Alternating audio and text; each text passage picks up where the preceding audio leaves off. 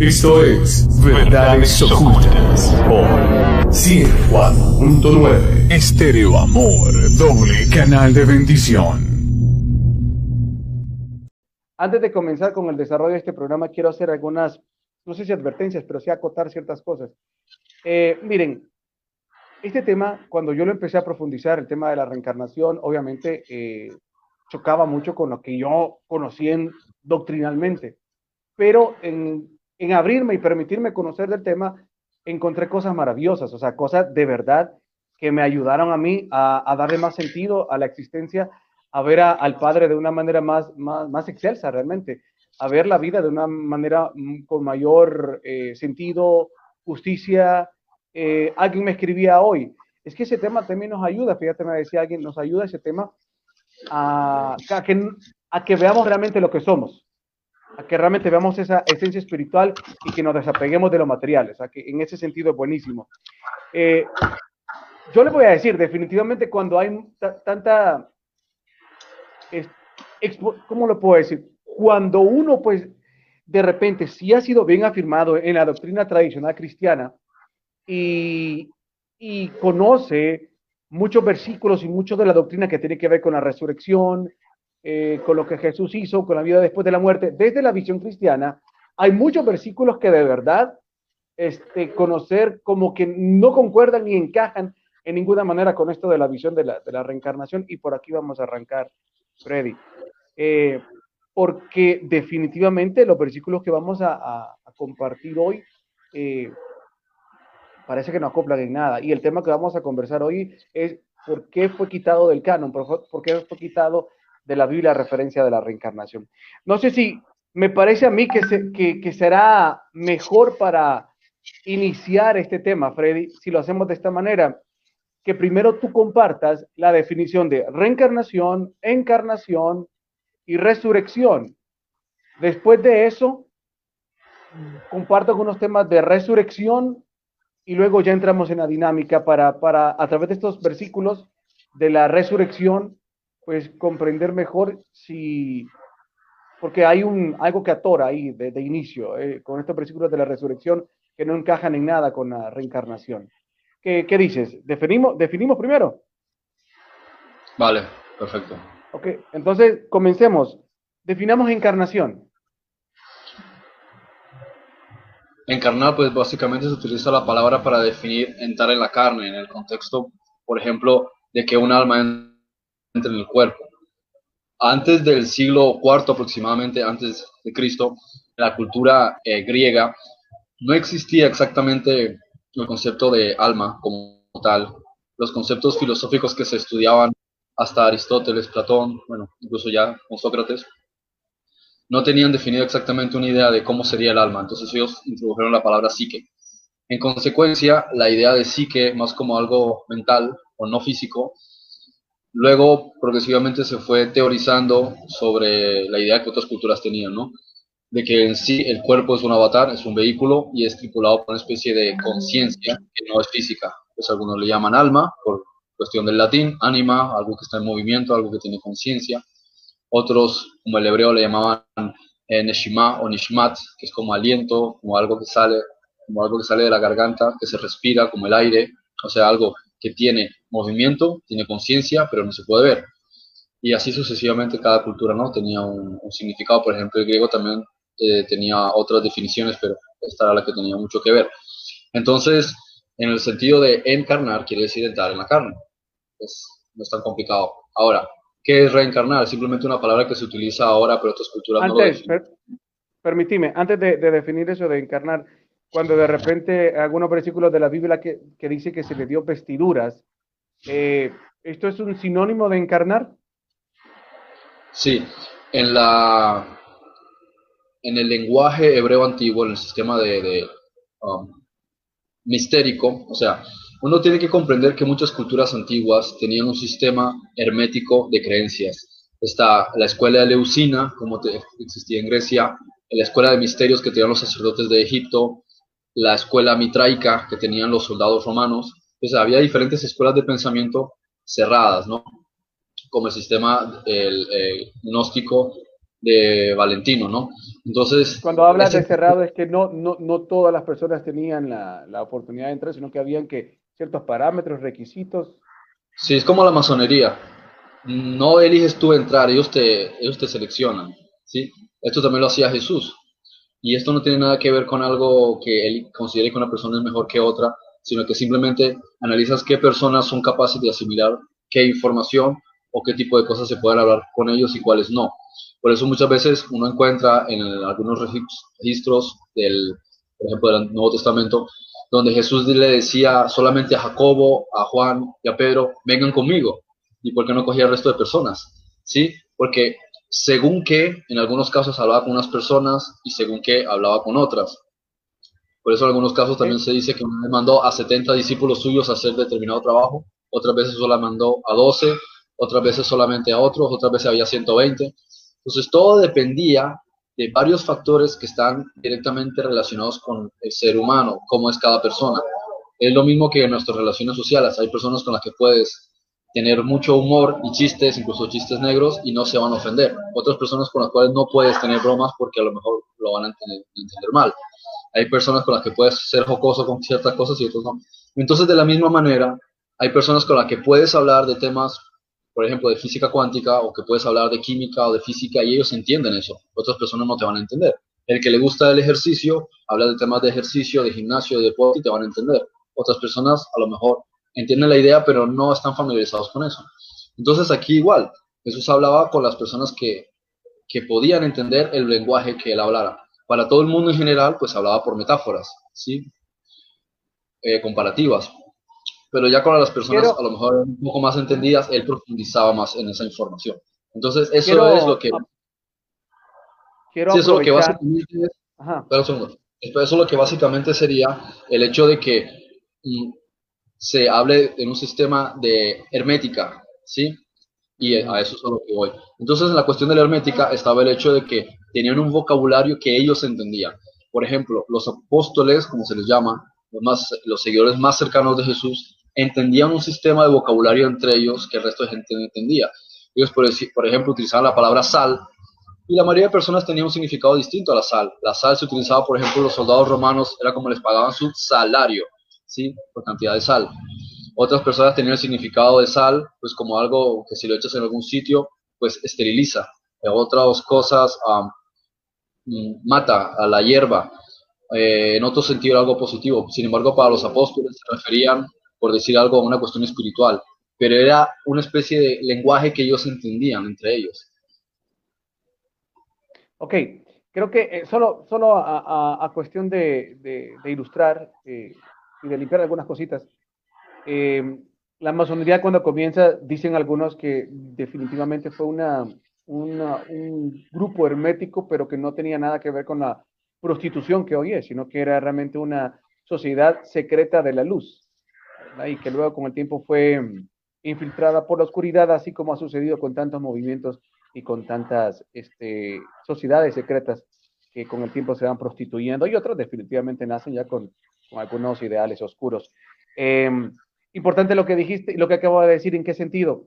Estos programas no, no, no tienen el, el, sentido o la idea de venir y, contradecir una doctrina desde el punto de vista de minimizarla, ridiculizarla o, o venir con un espíritu de aplastar algo egocéntrico, sino que más bien con limpiar muchas de las cosas que no, no nos permiten tener una visión más, eh, más limpia del creador, del Padre. Y eso es lo que tienen el objetivo de estos programas.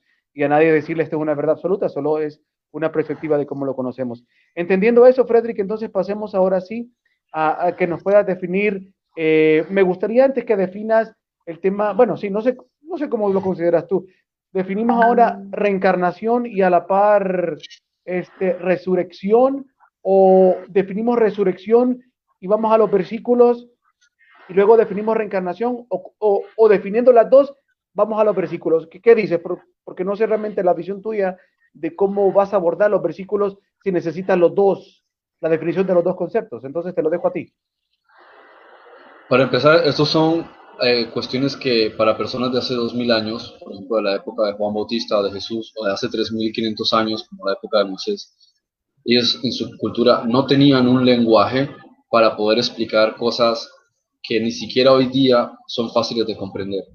Entonces, no tenían un vocabulario extenso, no tenían incluso un conocimiento sobre qué era lo que estaban viendo, por decir algo. Muchas veces ocurrió que se produjo un fenómeno que en la medicina se llama muerte clínica, otro caso se llama muerte médica, ¿sí? Y después, pues algo que ya podríamos decir que no se puede explicar con la ciencia. No obstante, para quienes estaban experimentando lo que ocurría, eso lo llamaban resurrección. Podríamos decir que en ciertos sentidos, si se le quiere llamar resurrección, pues es resurrección, pero en realidad es una especie de resucitación, ¿sí? En el sentido de revivir. O sea, la persona todavía mm, no ha pasado de, cierto rango de tiempo donde las células empiezan a morir, porque ya no hay un, oxigenación. Los seres aeróbicos tienen que enviar a través de los, eh, ¿cómo se dice?, los um, glóbulos rojos, el oxígeno para todo el organismo, ¿no? Para todo lo que son los leucocitos y que puedan funcionar perfectamente. Pero cuando un organismo lleva horas sin poder oxigenarse, pues estas células empiezan a morir. Entonces es tanto milagroso que alguien pueda vivir, sin embargo, ha dado casos en que la persona tiene una resucitación clínica. Después está el ámbito médico o muerte médica, que es cuando ya lleva horas muerto y se ha dado algunos casos muy, muy ocasionales donde la persona vuelve a la vida.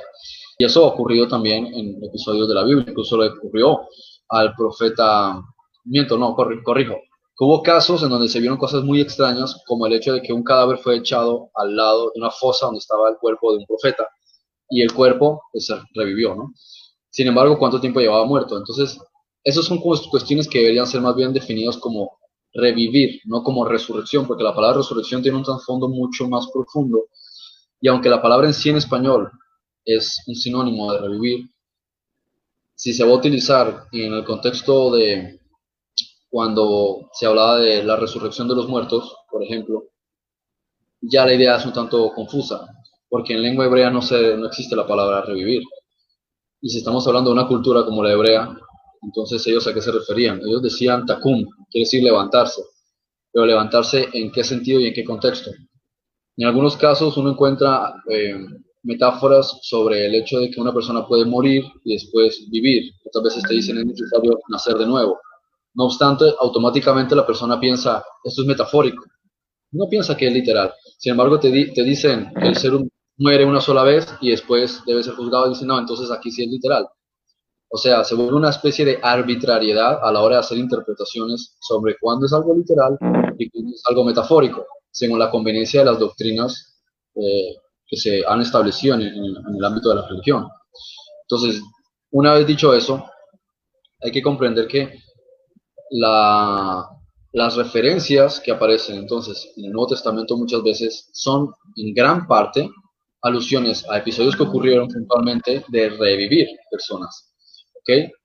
Y incluso el caso de Lázaro, que estuvo cuatro días muerto y después vuelve a la vida, es un milagro, claro, no se puede decir que no lo sea, porque ¿cómo puede ser eso posible si a los tres días ya el cuerpo empieza a, mostrar síntomas de putrefacción?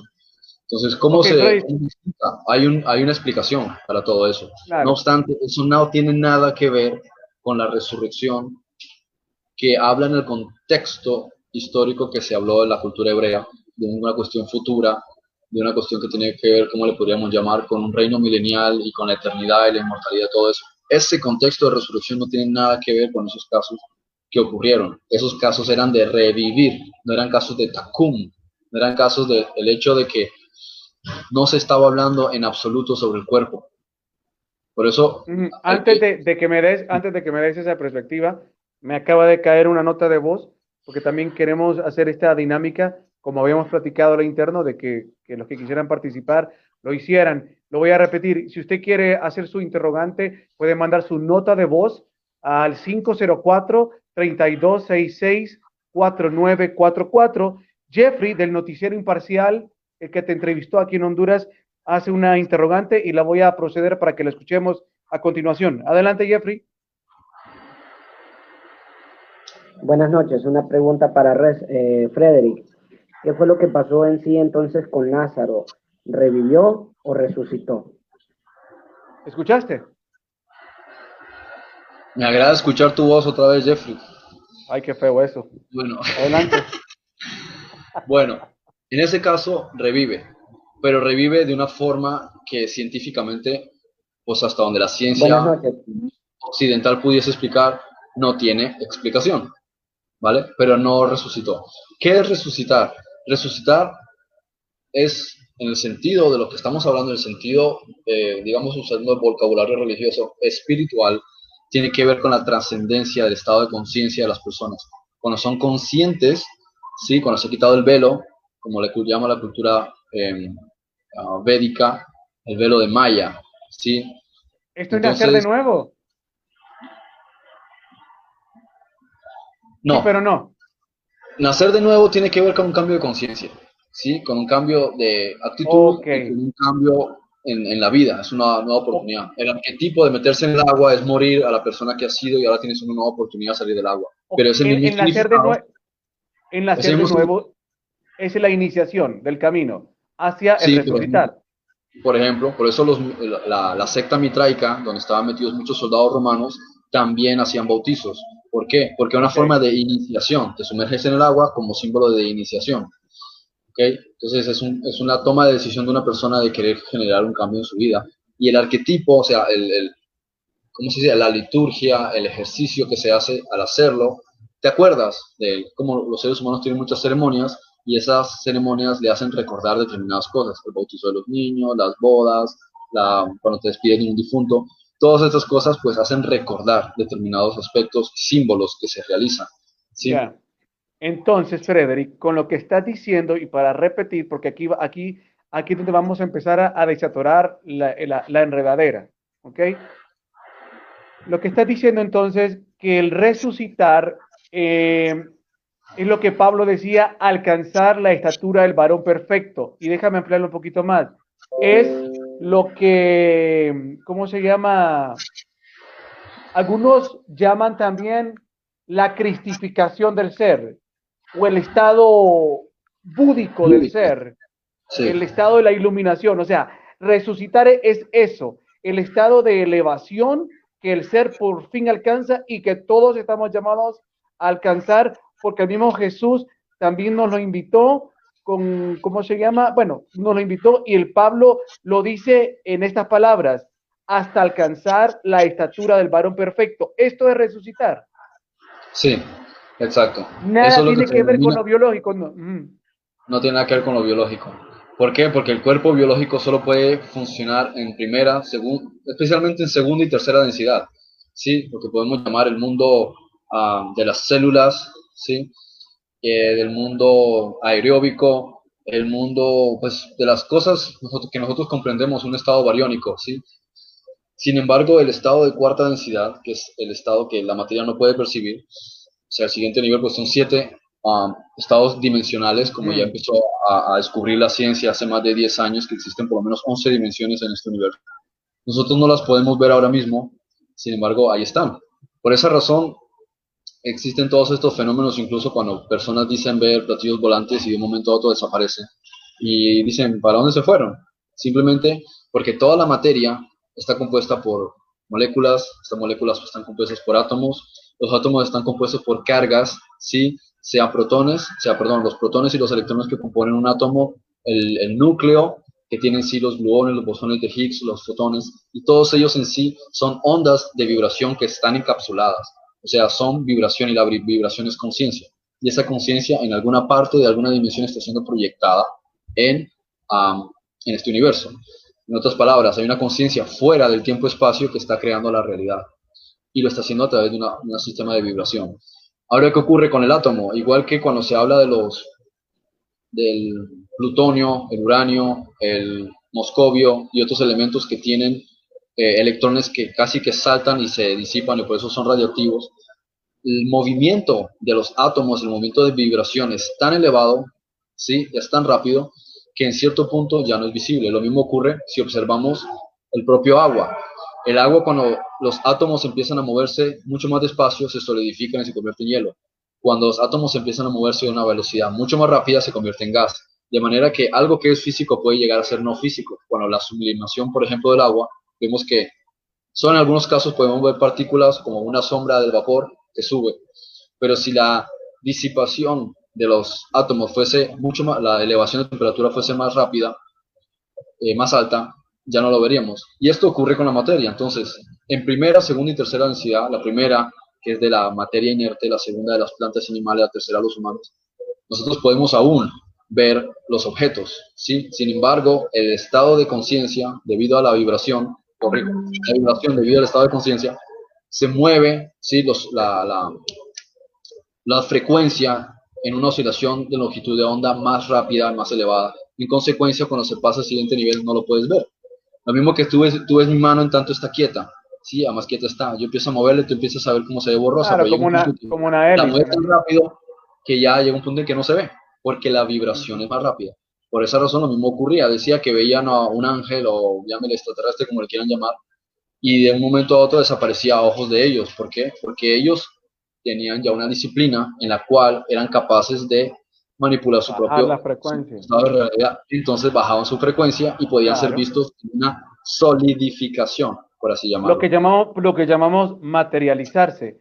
Entonces la cuestión, la cuestión aquí es que dentro de la tercera dimensión que nosotros nos encontramos, esta tercera dimensión está, llámese así, estructurada hasta un determinado nivel de vibración o frecuencia, es decir, hasta cierto nivel de frecuencia o vibración es todo lo que pertenece a la 3D y lo que podemos percibir.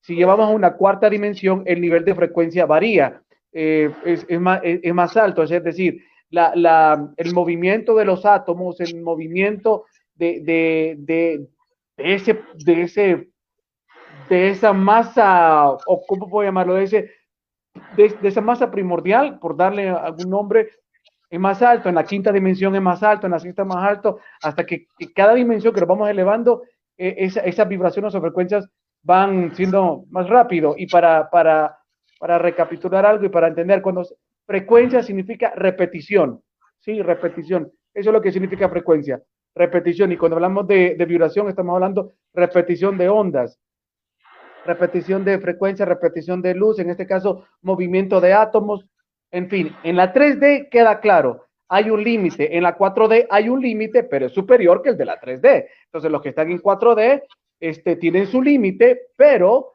pueden intervenir en la 3D, correcto. Y los que están en la 5D, en la dimensión quinta, eh, tienen un límite, no pueden subir a la sexta, pero pueden bajar a la quinta, pueden bajar a la cuarta, y así sucesivamente. ¿Es correcto, Don Goodman? Yes, sir. Entonces, correcto, adelante. Entonces, ¿qué, ¿qué, es lo que ocurre aquí? La, la, frecuencia varía, aumenta y sigue subiendo. Entonces, eso es a lo que realmente se está refiriendo a la cuestión de resucitar. Por eso la palabra en sí es ambigua, es de hecho errónea. Si se quiere entender realmente lo que se refería a Jesús o lo que otros personajes que ni siquiera lo entendían, pero se les fue transmitido por estos seres no humanos, entonces ellos decían, eso es lo que espera la humanidad, la resurrección de los muertos. Pero la palabra resurrección de los muertos, antes que referirse a, esto lo que estamos hablando, en primera instancia tiene que ver con el hecho mismo de que la mente vive en un mundo donde es básicamente un infierno, donde todo es un conflicto mientras no entiendes cómo la mente puede influir en la realidad. Entonces, todos estos, mm, ¿cómo se dice? Todas estas distorsiones de la conciencia por causa del ego, crean en nuestra vida diferentes escenarios infernales que nosotros estamos viviendo, dificultades, problemas, enfermedades, bla, bla, bla, bla, muerte prematura y, tanta situación adversa, ¿sí? De la que la sociedad se queja y que no nos gusta, porque vienen los patrones de la mente. Y eso es básicamente cuando el ser humano llega a profundizar demasiado en ese estilo de vida y pierde la felicidad, pierde la libertad, pierde todo eso y, retroalimenta todo eso, vive en un infierno, entonces está muerto. Por eso es por lo que se habla de despertar de entre los muertos, resucitar o levantarse de entre los muertos, ¿sí? Revivir. Este primer concepto metafórico es el primero que hay que comprender, ¿sí? Salir del estado de oscuridad, cuyo significado metafórico quiere decir ignorancia, ¿sí? Salir de la ignorancia y poder comprender cómo está constituido el universo, cómo está constituidas las leyes mentales que crean el universo y cómo nosotros podemos salir de las desavenencias, las dificultades, las enfermedades, todo eso, las dolencias del cuerpo y de los malestares en nuestra vida. O sea, influir en nuestro espacio cuántico para que podamos tener una vida como nosotros nos gustaría. Pero llegar a ese nivel primero hay que salir de la muerte para revivir. ¿Pero en dónde? En la mente. Esa es la primera, el primer concepto de resurrección. Y, y, mira, y mira, mira bien lo que pregunta, perdón, sí, te interrumpo porque lo que pregunta eh, JJ de México, dice, dice JJ de México, eh, la resurrección de los muertos, dice, la resurrección de los muertos enterrados en sepulcro o muertos en vida, lo que tú decías, pero responde la idea de JJ. Dice Ruth, no veo el video, no sé qué pasa, algunos sí lo están viendo. Es Oscar. JJ, sí, Oscar, es como, como es, un, agente encubierto que se cambia los nombres. Sí. Entonces, para mantenerse escondido el FBI para que no lo rastreen, más astuto. Dice, bueno, ah, antes solo quiero alguna gente que esté interactuando para que podamos eh, también pueda yo responderle. Dice Ruth acá, no veo el video, yo te vamos a ver si no te aceptado Ruth, permíteme Freddy para que le pueda responder. No, Ruth, yo ya te acepté, no sé por qué no puedes ver el video. Si alguien más está viendo el video, si JJ preguntó por qué está viendo el video, también tengo aquí otra interrogante que hizo Jeffrey de El Imparcial. Vamos a ver acá qué dice Jeffrey. Nuevamente, Jeffrey, adelante. Ahora, si resucitar y revivir es eso, entonces, ¿cómo se alcanza la estatura del varón perfecto que lo dice Pablo? Una, y dos, ¿qué otros ejemplos en la Biblia o en historia religiosa podemos ver de hombres de Dios o mujeres de Dios entonces que no resucitaron, sino que revivieron. Dos y tres, ¿qué pasó entonces con Moisés? Que su muerte, según la Biblia, fue instantánea y algunos otros eh, hombres de la Biblia que eh, fueron llevados por carros de fuego y esas cosas. Y gracias por el halago, Frederick. Ya sabes que un placer siempre saludarte. Honduras eh, Imparcial Estudiario, Honduras es tu casa. Y Raza de que está un poco ahí celoso. No, mucho romanticismo de ustedes. Sigamos con el programa, por favor. O sea, creo que ya hay, ya los dos se tienen el contacto ahí, se, pueden llamar. O sea, ese tipo de cosas se puede resolver después. Adelante, don Goodman, por favor. Romanticismo aquí no. Comentó varios puntos, pero yo no los llegué a notar todos. Me quedé con el asunto de Moisés. ¿Qué ocurre con Moisés? Moisés no podía entrar a la tierra prometida. ¿Por qué? Porque le iban a convertir en un ídolo, le iban a convertir en un dios entonces no podían permitir que trascendiese todo lo que había ocurrido desde las plagas de Egipto con eh, Amosis primero y todo eso, entonces prefirieron dejar el asunto así. Entonces simplemente lo llevan a la montaña y pues no se sabe qué pasó con él, pero no se dice en ningún momento ni que hubiese trascendido que se lo hubiesen llevado a otro planeta. Sencillamente. A ver, a ver, a ver, a ver, perdón, perdón. Yo sé que, yo sé que, yo sé, perdón, perdón, perdón y de verdad perdón, pero yo sé que, sí, pero es que lo que acabas de decir es tan, es tan trascendental dentro de la doctrina eh, de las enseñanzas cristianas, ¿verdad? Porque se habla que, de que Moisés, por lo que dice el texto bíblico, realmente lo castigaron porque le cachimbió dos veces, perdón, en buen catracho, cachimbiar significa pegar. Eh, Moisés le pegó a la roca y por eso Jehová se enojó y dijo, Moisés no vas a entrar a la tierra prometida. O sea, literalmente es lo que el texto nos dice. Ahora, la visión que tú pones, pues la que realmente cuando ya meditas, le preguntas al Espíritu Santo, es la respuesta, ¿no? porque no quería que el pueblo lo, lo, lo idolatrase. Pero, pero el texto nos dice que Jehová no lo deja entrar porque le pegó a la piedra. Tu conclusión está... El texto, mira, los textos, los textos, dicen muchas cosas. La cuestión es que entre lo que dice el texto, lo que se traduce, lo que se interpreta y lo que es el contexto real de los acontecimientos, hay mucho que decir aquí.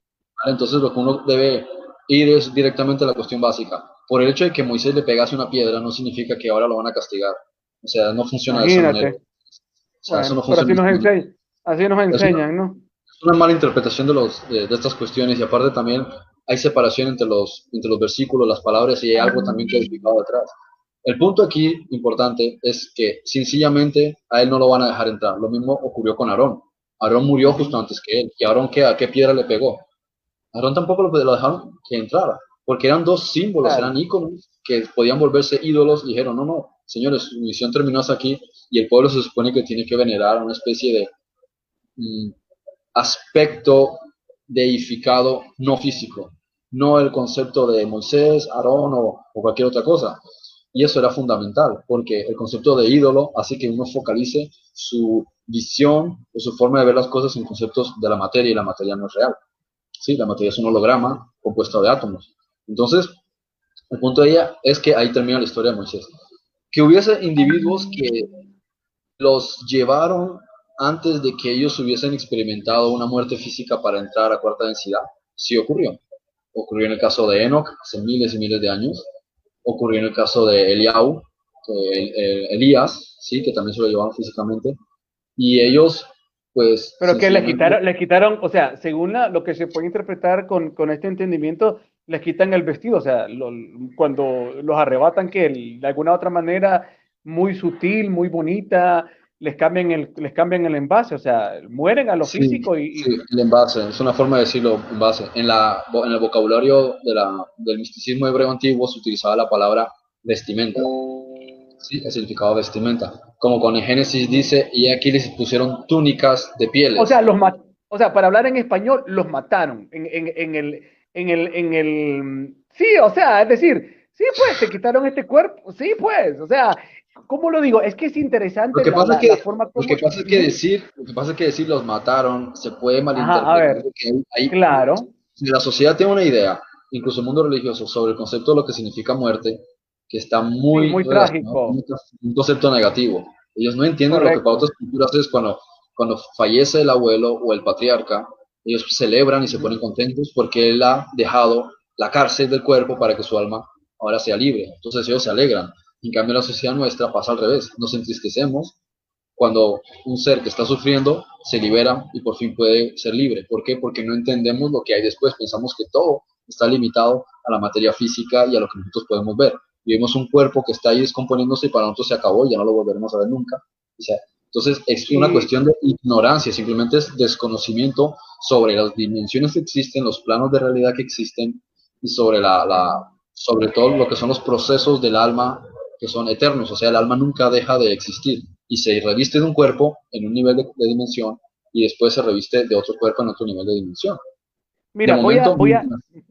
Perdón, perdón de momento, adelante. Sí, de, momento mientras el alma no llegue a la escalera de la cuarta densidad, simplemente tiene que repetir escuela hasta que eleve su nivel de conciencia, ¿sí? de vibración para subir al cuarto, a la cuarta densidad. Por eso la reencarnación se da simplemente en estos niveles, no se da a partir de la cuarta, porque es totalmente innecesario porque ya hay una conciencia donde el ser es consciente de sí mismo. La tercera densidad tiene por finalidad que uno se conozca a sí mismo, mientras la cuarta densidad simplemente está centrado en el amor, que es el servir.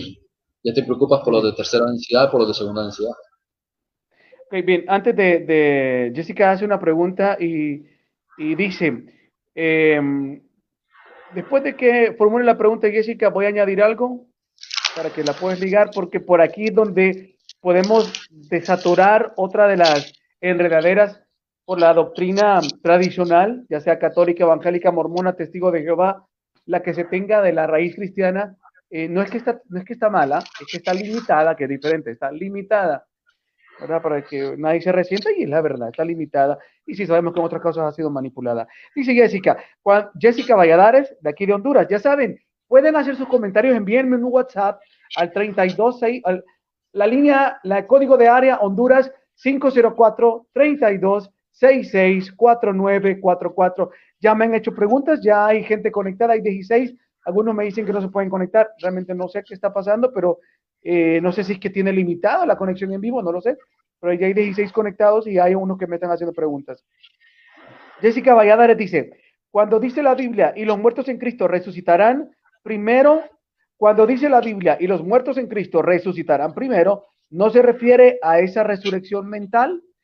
Ahora, antes de que respondas esto, lo respondes, pero también quiero que lo ligues al siguiente punto. Freddy, aquí hay dos aspectos que hay que ampliar. Tenemos la idea de que cuando morimos, eh, llámese ir al cielo, vamos a un lugar eh, etéreo donde estamos viendo, no sé, no sé la idea que tienen algunos, si están viendo un gran trono blanco que solo ven una luz irradiar y están hincados cantando y adorando todo el tiempo.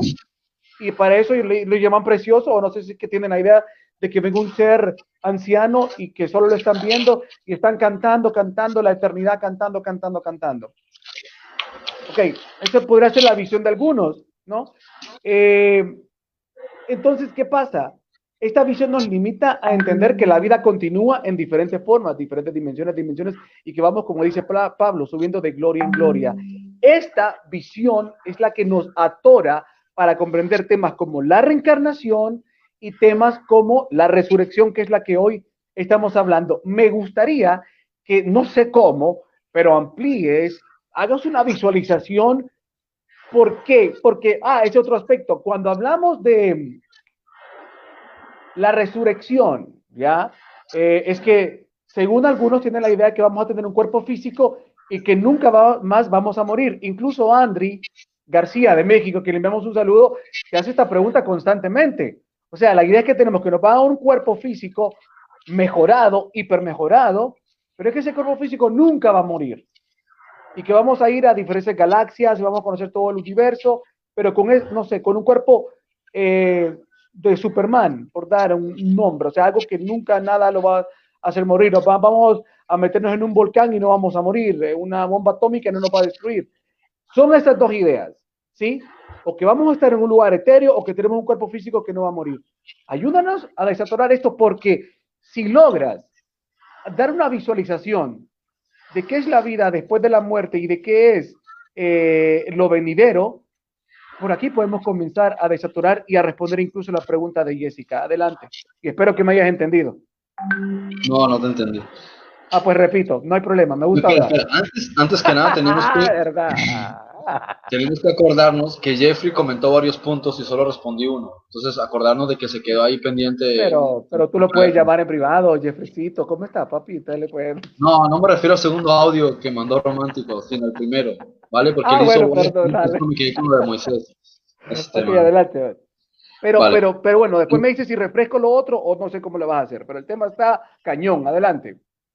A ver, decimos, los muertos sin Cristo resucitarán primero. Esto tiene varios niveles de comprensión. Todas las cosas tienen un nivel metafísico y un nivel físico de comprensión. Igual que un texto, un texto bíblico, ¿sí? o un sueño, tienen varios niveles de comprensión, a nivel de la, de la profundidad, al nivel que cada quien pueda llegar. ¿Cuáles son los muertos? ¿Sí? ¿Y cuáles son los muertos sin Cristo que han de resucitar primero? ¿Ok?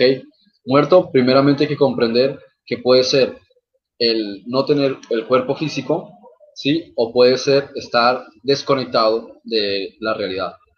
¿Cuál es la realidad? Lo ajeno a, la materia. ¿Y qué es Cristo? Cristo es lo mismo que podemos utilizar y no se van a escandalizar porque es una cuestión de semántica. En lengua sánscrita, en lengua védica de la India, la misma palabra Buda, búdico. Cristo es sinónimo en la lengua de allá a ese mismo porque es el mismo concepto. No tiene nada que ver con el nombre de una persona. Por hecho, Buda no era el nombre de una persona. Había muchos Budas. Se llama Siddhartha Gautama, ¿sí? O Sakyamuni. De lo mismo Jesús. Se, llamaban, se llamaba Yehoshua, aunque le llamaban Yeshua. No se llamaba Cristo. Cristo era un título que quería decir en la cultura hebrea, pues el equivalente a un Mesías. Pero el concepto Cristo tiene que ver con el despertar de la conciencia, ¿sí? Con el estado de cuarta densidad, con el despertar del sueño de la ilusión. Por eso en la cultura hebrea les mandaron a construir un templo que tenía un velo exterior y un velo interior, ¿sí? Porque el velo, ¿sí? El velo se llama también maya, ¿sí? O mitote, creo que se le llamaba en la, en la cultura tolteca, porque aún ellos también comprendían que todo esto tenía que ver con un velo de una mente universal, donde hay una proyección de la materia que es un holograma, un sueño, que está basada en el concepto dual que crea el ego, y todos estos conflictos, bien y mal, etc. Entonces, cuando la persona empieza, como dice Jesús en, el, libro de, Manual para el Maestro, el curso de milagros, Jesús explica, cuando el maestro empieza a ser consciente de que está en un sueño, independientemente de que no esté despierto aún, el hecho de que sea consciente permanentemente de que es un sueño, él ya está teniendo su mente en un estado crístico, en un estado búdico. Ahora, no alcanza todavía el moksha, como le llaman en la cultura védica, pero está en el proceso por lo menos de comprender que lo que le está rodeando son configuraciones cuánticas basadas en los pensamientos que se crean en la continuidad espacio-tiempo. En otras palabras, nuestra mente está creando la realidad que está a nuestro alrededor y en nosotros dentro del tiempo y dentro del espacio. Y cuando nosotros empezamos a a ser conscientes de eso, a ver que lo que está a nuestro alrededor son configuraciones de campos electromagnéticos de conciencia, ya muchas de las cosas que ocurren en la vida te las vas a tomar de una manera muy, muy diferente. Por eso Jesús decía, no creáis en el mundo.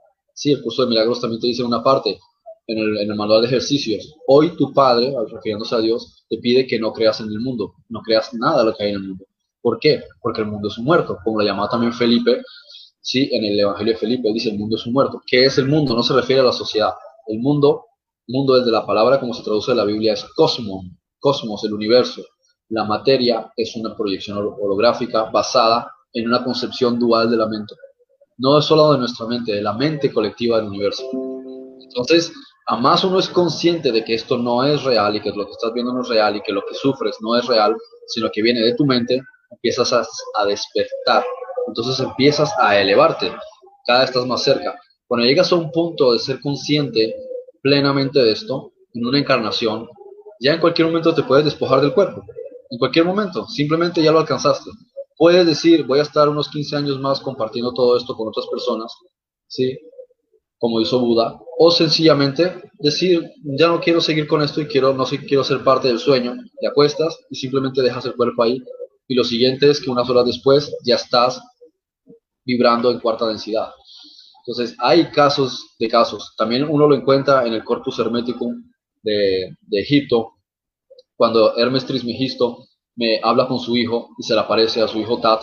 Eso es por allá hace como, no sé si 3.500, 4.000 años. Y Tat le dice, a ver, no te entiendo nada lo que me estás diciendo. ¿Cómo me estás diciendo de que tú no perteneces ya a esta, a esta materia? Y él dijo, no, hijo, yo simplemente me despojé del cuerpo. Y le dice el hijo, pero yo te estoy viendo. Dice, yo, dice, yo tú me estás viendo porque yo permito que tú me puedas ver, pero yo ya no pertenezco al mundo vuestro. Yo me, me desapegué de todo esto.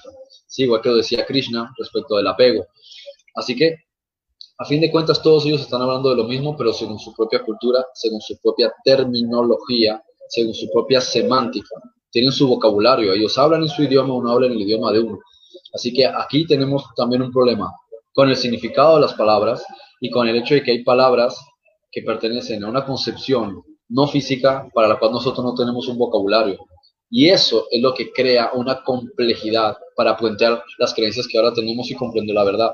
Estamos llenos de un montón de palabras que son ambiguas, como cuando se dice la palabra espíritu o espiritual en el ámbito religioso. Puede significar cualquier cosa. Tú puedes decir, sí, los ángeles son espíritus, pero dice, los demonios también son espíritus. Ah, pero ¿qué es lo que es? ¿Es físico? Y, y, Jesús dice, Pablo decía, sed espirituales. ¿Cómo hago si tengo cuerpo físico? Así que la palabra espiritual tiene tantas acepciones que a fin de cuentas ni siquiera sabes a qué realmente te puedes estar refiriendo. Tantas limitantes que tenemos en la lengua. Sí, mira, este, voy a, poner un audio que me acaban de mandar también. Te voy a hacer una pregunta, solo también quiero acotar esto. Dice la Biblia en, en Primera de Juan 2.16, porque todo lo que hay en el mundo, la pasión de la carne, la pasión de los ojos y la arrogancia de la vida, no proviene del Padre, sino del mundo. También creo, Freddy, que eh, en un nivel, llamémosle inferior o desde el mundo de la psicología o de la psique humana eh, o del comportamiento humano, eh, el estar atrapado en el mundo, definitivamente el entender, el, no saber que hay más allá de la materia, el no saber que esto no es real, sino que es como un juego de video, entonces nos mete en un engaño y que el mundo también, en el mundo de lo psicológico, se traduce en todas esas cosas que acabo de, de describir, la pasión de los ojos, la pasión de la carne, la arrogancia de la vida, es decir, no es la obra como tal, como siempre decimos, no es la forma, sino que es el fondo, es la intención, es el, es, la mente, la, mente insana, la mente egoísta, la mente egocéntrica. Porque también creo que, o sea, esto también compone ese despertar, va por fases. Primero cuando empiezas a, entender que ese camino que te invita cualquier disciplina espiritual es alejarte de esos principios egocéntricos, porque esto va ligado a lo que dices. Posteriormente, entendiendo yo que eso no es, porque como dicen, lo verdadero es el amor, lo que realmente es real es el amor, camino hacia ese punto y cuando ya entiendo de manera más profunda que esto no es real, que esto es una experiencia, que esto es un juego de video, que, que realmente es parte de, de, la dinámica de esta experiencia, entonces obviamente aquellos principios psicológicos vienen a ser más fáciles de gestionar. Dice, voy, voy a poner este audio que manda el gran tesorero de talentos. Luego Alex también hace una pregunta, pero vamos a poner aquí el tesorero, nos manda el siguiente audio. Adelante, tesorero. Buenas noches, Buenas noches, Racey. Tengo una pregunta. He escuchado eh, la importancia de alcanzar ese, ese nivel de conciencia y lo que significa entonces la reencarnación, eh, estar en ese, pues en ese movimiento continuo, en ese volver a empezar hasta alcanzar esa altura de conciencia. Entonces, ¿en qué momento, según la teoría, en qué momento el hombre alcanza esa, e, esa altura de conciencia? ¿Tiene el arrepentimiento que ver en, esto que, mencionan, en alcanzar la, la, la altura de conciencia? ¿Es es por ello tan importante el arrepentimiento, fue, fue por ello tan importante el mensaje de arrepentimiento en, en medio de cada palabra que Jesús utilizó, porque precisamente esto es lo que nos lleva a alcanzar ese nivel de conciencia para llegar a la cuarta dimensión. muy buena la pregunta. Adelante, Frederick, porque es lo que complementa esta visión. Eh, como decía, el inicio dicen hacer de nuevo es cuando empiezas esa senda espiritual que te lleva a esa estatura. Pero bueno, adelante. Muy buena la pregunta de Edinson, definitivamente, aporta mucho, adelante. Sí, ¿La comprendiste? Sí. viene a colación y me ha parecido fantástico que, que, haya sacado Bien, el punto de cómo se acelera, bueno, hay diferentes maneras de cómo acelerar ese camino hacia el despertar, ¿sí? Como yo también explico en los videos, por ejemplo, acelerar el camino hacia la ley del uno es una de las formas ¿sí? de cómo puedes acelerar ese proceso. Pero el que es verdaderamente, digamos, auténtico es el del verdadero perdón. Porque está el perdón, como lo socialmente se entiende, el hecho de disculpar a alguien. No, yo te disculpo, pero no tiene nada que ver con el perdón. El perdón está directamente y intrínsecamente basado en el hecho de comprender de que nadie te ha agredido. Eso no. Se dirán, ¿cómo puede ser eso posible si yo sé que yo sé perfecta que me, perfectamente que me han agredido? Sí, me ofendieron, me hicieron, sí, pero eso es en el nivel de la proyección. Aquí estamos, es que la cuestión es que tenemos que hablar en ámbitos, en vocabulario cuántico, sí, no en el nivel de la forma, porque el nivel de la forma es una proyección que viene de una dimensión mental. La mente la que lo está creando todo, no la materia. Ahí es donde viene el asunto. En tanto se crea la materia, uno está engañado está viendo cosas que no hay, está viendo espejismos. Entonces, el verdadero perdón consiste en comprender que lo que alguien te ha hecho en realidad ha sido un espejo de tu propio subconsciente produciendo algo para que tú le perdones. ¿Por qué? Porque todo lo que nosotros estamos experimentando en la materia son un montón de algoritmos basados en lo que el ego estableció en el guion con el Espíritu Santo para la vida. Eso quiere decir que nos ocurren cosas desagradables porque el objetivo de ello es que las perdonemos, porque al perdonarlas nosotros nos estamos encaminando hacia el camino de la verdad, que es nadie me ha agredido, yo lo creé en mi mente para poder volver a la fuente. Es que, mira, a mí me gusta mucho porque la parábola del hijo pródigo, porque es en realidad la forma más fácil de comprender de lo que estamos hablando. La parábola del hijo pródigo está ejemplificando directamente cómo se produjo el universo la fuente en la que nosotros estábamos era antes de este universo. Y de ahí nosotros decidimos salir y crear las cosas en separación de la unicidad. Y en consecuencia, no tenemos una fuente de conexión ¿sí? con, con, con el origen. Y eso le ocurrió al muchacho de la parábola. Se ve gastando de todo en prostitutas, en riquezas, en manjares, en fiestas, en alcohol y demás y cuando todas estas cosas ya nadie se levantó por al lado y por lo menos que le digan a uno que fue el que ganó. Y está bueno el barrio estás. el hijo pródigo celebrando ahí el fútbol todo gastando dinero con los amigos. Y al final se queda sin un duro no sin un peso como dicen en Colombia. Se queda sin nada. Entonces ahí es cuando de repente se ve en una situación compleja y ahora empieza a arrepentirse, ¿sí? De haber tomado una mala decisión. Así que, ¿qué es realmente arrepentimiento? Primero, tomar conciencia de la situación y segundo, cambiar de actitud. Eso es en lo que consiste el arrepentimiento. No empezar a darte flagelazos y sentirte mal contigo todo el tiempo y que soy culpable, que soy un pecador. Eso no lleva absolutamente a nada productivo solo retroalimenta el sufrimiento. Es lo mismo que si el hijo pródigo, en vez de haber decidido regresar con el padre, solo hubiese estado tirándose cenizas en la cabeza y llorando todo el día. Con eso no consigue absolutamente nada, sino que tomó una decisión y ahí se produce el milagro. Empezó a tomar el camino a pesar de la dificultad, del sufrimiento, de las llagas, del hambre, etcétera, y regresó donde el padre. Tenía vergüenza porque tenía la creencia de que el padre no lo iba a aceptar. Y ese es el concepto que tiene nuestro ego. Cree que es difícil que volvamos a considerarnos uno, como humanidad, como sociedad, como todo, entender que estamos ya dentro de Dios. No que tenemos que buscar a Dios en un templo, ni buscar a Dios en cierto lugar, ni con ciertos rituales. Ya estamos en Dios.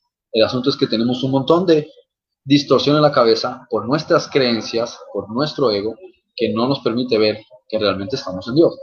¿Sí? Entonces, cuando uno se quita todo eso, llega donde Dios, y ¿qué dice Dios? Por favor, sacrifiquen al becerro más gordo y vamos a hacer el banquete. Lo último que se esperaba el Hijo. Bien? Es entrar en el camino de la trascendencia. Así que el arrepentimiento es cambio de actitud, sí, con base en, la conciencia, comprender lo que se ha hecho, y entonces viene el verdadero perdón. ¿Qué es el verdadero perdón? Es decir, en voz alta, em, esto no me ha agredido, perdono lo que me ha hecho, pero comprendiendo, ¿sí? De que, de que ha sido algo que ha configurado mi mente fuera de mí a través de una persona para llevarme a perdonar. ¿Por qué? Porque me he forzado a tener que perdonar que me agredieron físicamente, psicológicamente, emocionalmente, económicamente, moralmente, de diferentes maneras, ¿sí? Y tienes que trabajar eso. Cuando consigues pulir todo eso como un diamante, entonces tú llegas a la perfección.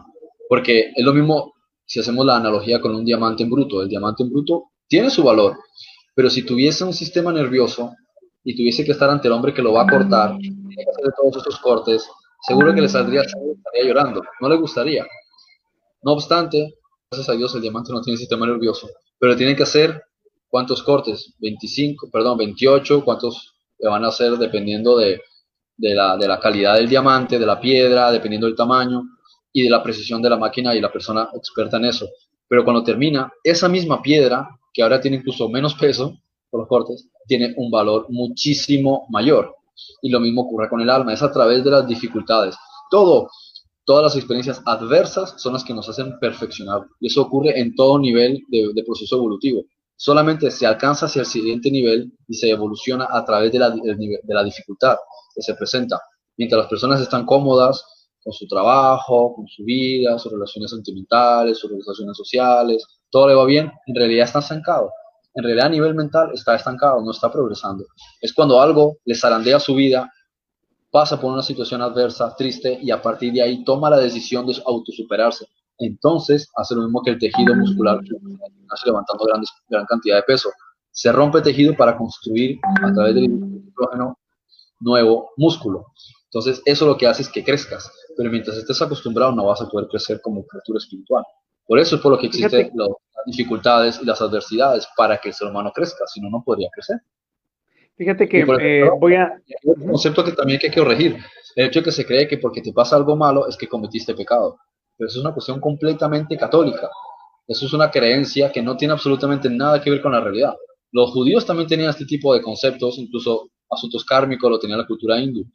Independientemente de que eso pueda ser verdad, no cambia el hecho de que tú tomas decisiones respecto de tu vida y que muchas de estas adversidades, que puede que venga de algo anterior, ni siquiera algo que tú hayas hecho en esta vida, eh, basta que tú lo empieces a perdonar y empieces a sanarlo y a limpiar todo eso para que tú consigas superarte. Entonces, en realidad, todas estas cosas es irrelevante llamarlas con sentidos, con palabras despectivas, o calumniar o criticar o, juzgar a alguien, sino de sencillamente entender que todas las personas están pasando por procesos de crecimiento y por eso es por lo que les ocurren dificultades. Entonces, más bien, en vez de verlo como algo malo, es más bien una oportunidad que está teniendo esa persona para crecer. Fíjate, cuando Jesús está en la cruz del Calvario, asociándolo con el término que Pablo dice, la estatura del varón perfecto. Mira cómo usa la palabra estatura para mencionar algo diferenciando de un nivel bajo a un nivel alto. Cuando Jesús está en la cruz del Calvario, una vez meditaba en esto, Jesús está este, en una posición de altura. ¿sí? Jesús está en una posición de altura y cuando tú estás en una posición de altura, tienes una mejor visión de lo que está pasando abajo. ¿Sí? Cuando fuimos al Picacho, vimos toda la ciudad. ¿Te acuerdas? Qué linda la ciudad, ¿no? Nos fuimos al Picacho, viste toda la el ciudad. Anticristo, el anticristo vimos allá el Picacho. Entonces, cuando tú estás en una posición de altura, es un símbolo de que estás en un mayor entendimiento, que las cosas las estás viendo eh, realmente eh, no como las ves desde abajo. Jesús dice estas palabras, Padre, perdónalos porque no saben lo que hacen. Eso, es, eso ya es un entendimiento superior de una mente que ha alcanzado la resurrección. Es decir, alguien que ya está en esa estatura perfecta, porque ha comprendido, dice, perdónalos porque no saben lo que hacen. Esa declaración es de, es de entendimiento. O sea, Jesús está diciendo, yo entiendo en el nivel que están, entiendo que no saben, entiendo que están ciegos, perdónalos porque esto no se lo toman en cuenta. O sea, esto no tiene nada que ver. Eh, es una declaración más que, más que realmente decirle al Señor perdónalos, era para los que, los que estaban ahí escucharan realmente que Jesús estaba diciendo, entiendo, Padre, lo que está pasando. Y esto lo sumo a, a, una vez escuchando en, un audiolibro, y solo para meterle un poquito de, de, de, adelanto a lo que vamos a hablar en los siguientes programas, decía, pero una persona que, que, que, que fue violada, ¿por qué fue violada? Y le decía el, el, interlocutor que se hacía pasar por Dios en el libro Conversaciones con Dios. Lo digo así no por minimizar, sino porque cada quien lo va a, lo va a ver como lo, quiere, como lo quiera ver. Le dice, porque ella quiso, le dice. ¿Cómo me da? O sea, oye bien lo que le dice. Una persona que fue violada, porque fue violada, porque ella quiso, dice. O sea, perdónenme. ¿Quién en su sano juicio puede decir que alguien fue violado porque quiso? Y no estoy hablando de la visión machista de la que se utiliza hoy día. No, o sea, ¿y alguien, por, qué, por qué escogiste, por qué tenés los papás que, que tenés? Porque quisiste. ¿Cómo, cómo, cómo?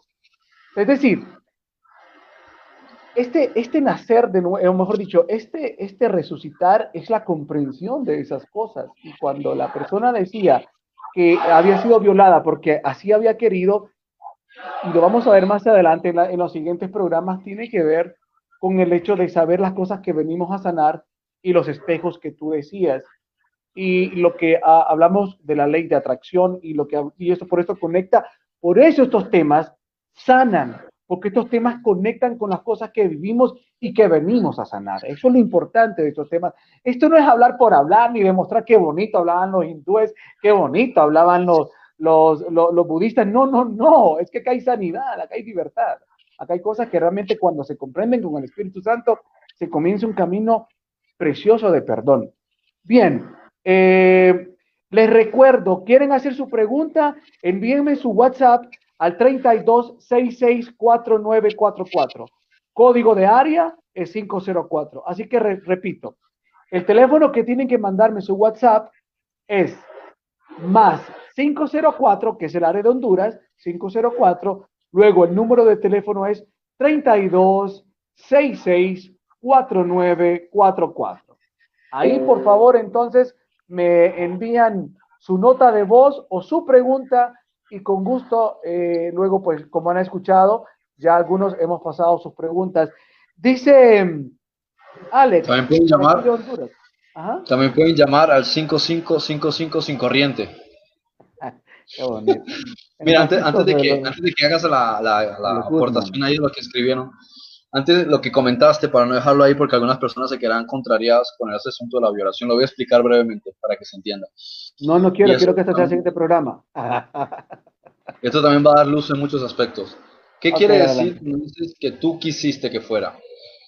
La mente tiene cuatro aspectos a través de los cuales opera. La parte inconsciente, la parte subconsciente, la parte consciente y la parte, sí, y la parte supraconsciente.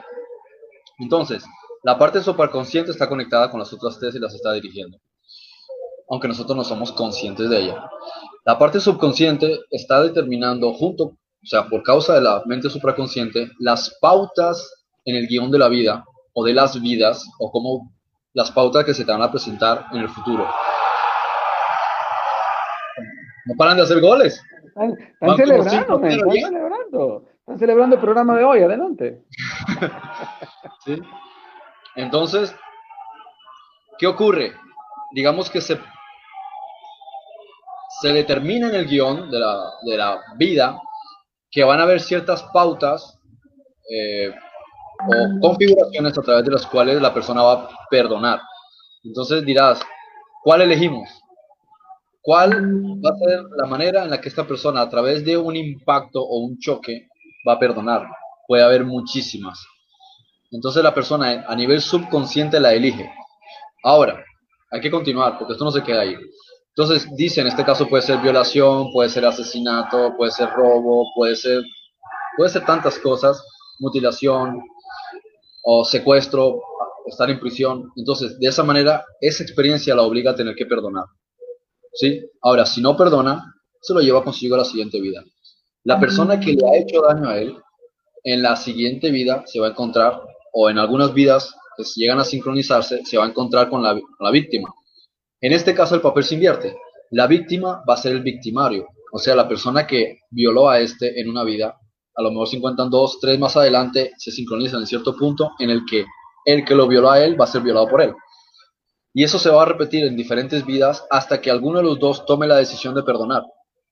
Cuando alguno de los dos tome la decisión de perdonar, entonces puede romper el ciclo del karma. O que la persona que ha hecho daño a la otra persona le pida perdón. O busque la manera desesperadamente de perdonar. Perdón, de conseguir el perdón de esa persona. Si no acepta a la otra persona el perdón de él, aquí se queda un bloqueo. Sí, entonces se queda pendiente una deuda. Y ahora el problema pasa a la persona que no le quiere perdonar a él. Pero no quiere decir que el otro se exime. El otro tiene que seguir esforzándose por tratar que le perdone, pero se queda bloqueado. Es como un. pero sin apego, sin apego y sin ego. Mm, entonces una película que no se terminó. Sí. Entonces la película no se terminó. Queda la responsabilidad en la persona que no quiere perdonarle. Y se va a tener que repetir en otro escenario para que se vuelva a dar. O sea que en realidad las encarnaciones y las reencarnaciones se están dando porque hay programas que se empezaron a dar desde el principio y que se han estado repitiendo y hasta que no se perdonan, se van a seguir repitiendo. Ah, te entendió, sí, estás hablando de que va a tener que seguir buscando, y es que yo lo interpreté, va a tener que seguir buscando como te ofendí a ti, Freddy, por favor, perdóname. No, no te perdono. Freddy, por favor, no, sí. lo que estás diciendo es que en, ya unas guanábanas de allá de Honduras. Sí, eh, lo que estás diciendo es que en la, en la secuencia de las vidas que se tenga, siempre van a haber oportunidades donde el alma va a buscar este, sanar esa, esa deuda que se está pendiente, ¿no? O sea, no, no precisamente lo decías como que la gente tiene que salir corriendo a forzar que el otro lo perdone, sino que estás hablando que en el desarrollo de la vida de las almas es lo que al final pasa, lo que está sucediendo en el transcurso de cada, cada vida que se repite. Por eso, eh, eh, o sea, es decir, cuando, ¿cómo lo digo? O sea, cuando entramos a diferentes, creo que mejor dejamos este tema para más adelante porque todavía hay que, hay que ¿cómo se llama? Eh, no hemos ni siquiera entrado al, al, al, objeto del programa que hoy era la cuestión de la Biblia y, del canon, así que dejemos eso por aparte. Dice Denis Ferrera, dice Denis Ferrera, ¿hay manera de recordar lo vivido en otras vidas? ¿Se puede jugar la vuelta al reseteo mental? No sé si has escuchado este, ese, ese del, del, del reset. No estoy seguro. Ahora, que puedas recordar vidas pasadas, claro, hay gente que tiene la facilidad de hacerlo. Otras personas simplemente van donde un psicólogo o un experto que le ayude a hacer una regresión. Acuérdate lo que, ¿te acuerdas? Hay que saber, hay que saber también que buscar antecedentes de la persona con la cual uno lo vaya a hacer para saber que la persona realmente sabe lo que hace, ¿no? Uno tiene que saber en manos de quién se pone.